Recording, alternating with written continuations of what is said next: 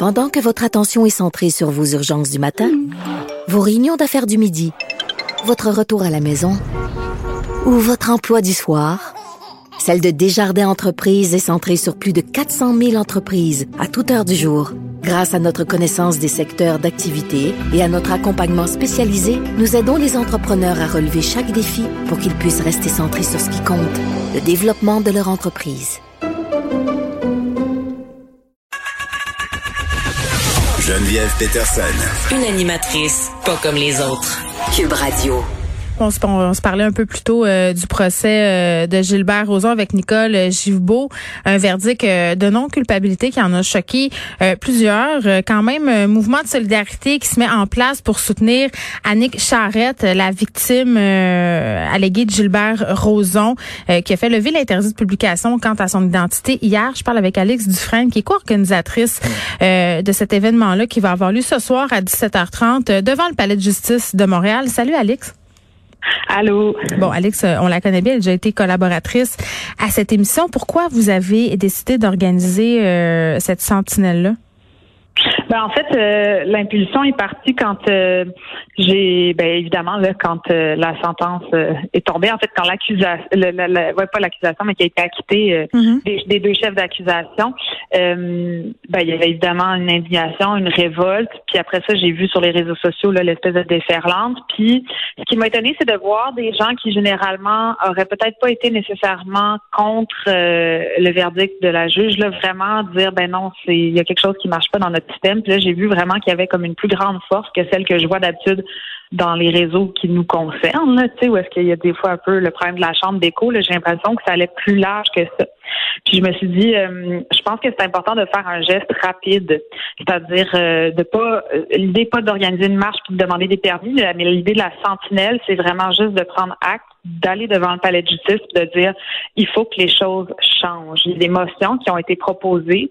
il y a déjà des choses dans le système qui ont commencé à changer. En depuis le mouvement MeToo, c'est sûr que le système judiciaire est remis en question, mais ça bouge pas assez vite, clairement. Parce que la question que je me dis, c'est après avoir vécu MeToo, il y a quand même du temps qui s'est écoulé. Comment ça se fait qu'on arrive aujourd'hui avec euh, ce qui se passe avec Roson, ou il y a quelques quelques semaines avec Éric Lapointe. Là, on a un gros problème là encore, je crois, dans le message qu'on envoie aux victimes, dans le message qu'on envoie aux gens qui auraient besoin de témoigner, hmm. puis dans notre système euh, judiciaire.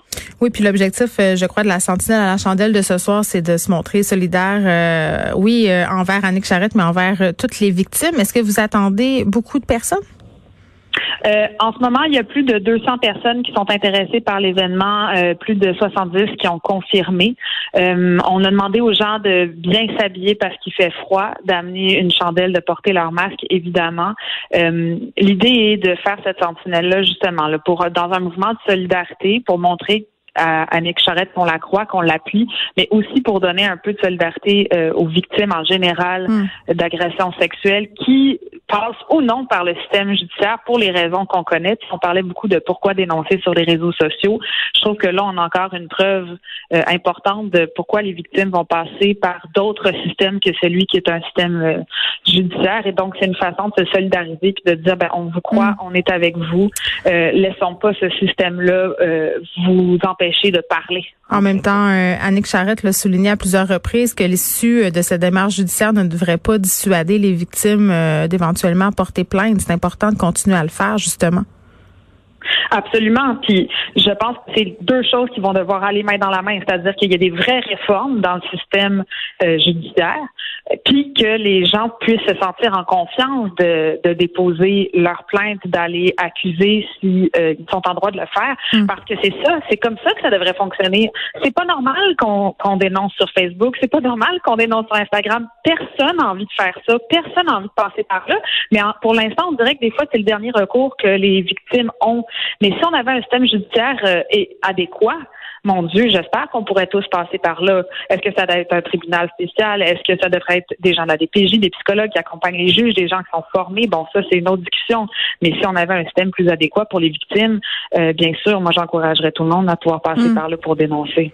C'est à 17h30 ce soir euh, devant le Palais de justice de Montréal. Il y a un événement Facebook. Vous pouvez euh, aller voir tout ça. Il s'appelle comment l'événement, Alex, on veut le chercher rapidement?